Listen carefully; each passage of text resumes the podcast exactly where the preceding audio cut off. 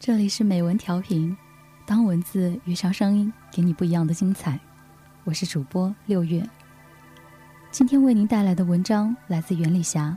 父亲越来越小。父亲理发回来，我们望着他的新发型，都笑了。后脑勺上的头发齐刷刷的剪下来，没有一点层次，粗糙顽劣如孩童。父亲五十岁了，越来越像个孩子。走路从不抬腿儿，脚蹭着地，擦擦擦的响。从屋里听，分不清是他在走路，还是我那八岁的侄儿在走路。有时候饭菜不可口，他执拗着不吃。天凉了，让他加件衣服，得哄好半天。父亲很有点人来疯。家里来个客人，父亲会故意粗声大气的跟母亲说话，还非要和客人争着吃头锅的饺子。他明知道家里有客人，母亲不会和他吵架。客人一走，父亲马上又会低声下气的给母亲赔小心。每次父亲从外边回来，第一句话一定是“你妈呢？”如果母亲在家，父亲便不再言语。该干什么就干什么。如果母亲不在家，父亲便折回头骑上自行车到处找，千辛万苦把母亲找回来了，又没有什么事儿？有一次，父亲晨练回来，母亲说：“出去之前也不照镜子，脸都没洗干净，眼屎还粘在上面呢。”父亲不相信，我出去逛一圈了，别人怎么没发现？就你发现了。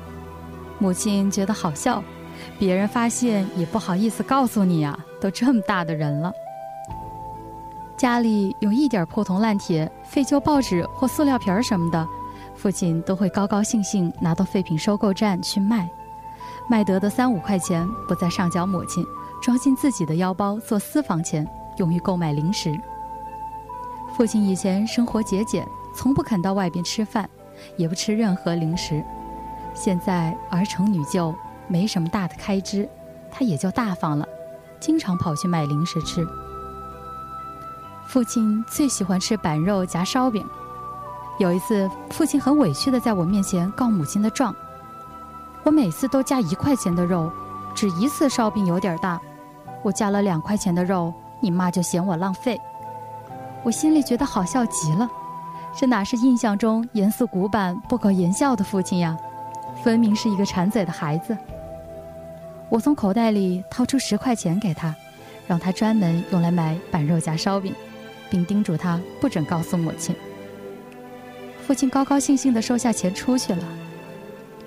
第二天，我从厨房经过，听见父亲向母亲炫耀道：“女儿给我十块钱，让我买板肉夹烧饼，还是闺女儿对我好。”我心里忽然一阵酸楚。我们越来越大了，父亲却越来越小。那种感觉就像一个叫云亮的诗人写的诗，想给父亲做一回父亲。父亲老了，站在那里，像一小节地基倾斜的土墙。父亲对我的态度越来越像个孩子。我和父亲说话，父亲总是一个劲儿的点头。一时领会不出我的意思，便咧开嘴冲我傻笑。有一刻，我突然想给父亲做一回父亲，给他买最好的玩具，天天做好饭好菜叫他吃，供他上学，一直念到国外。如果有人欺负他，我才不管三七二十一，非撸起袖子揍狗日的一顿不可。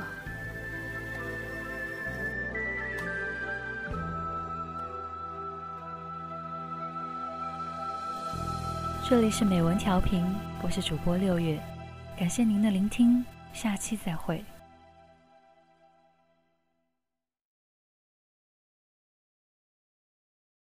本期节目播放完毕，支持本电台，请在荔枝 FM 订阅收听。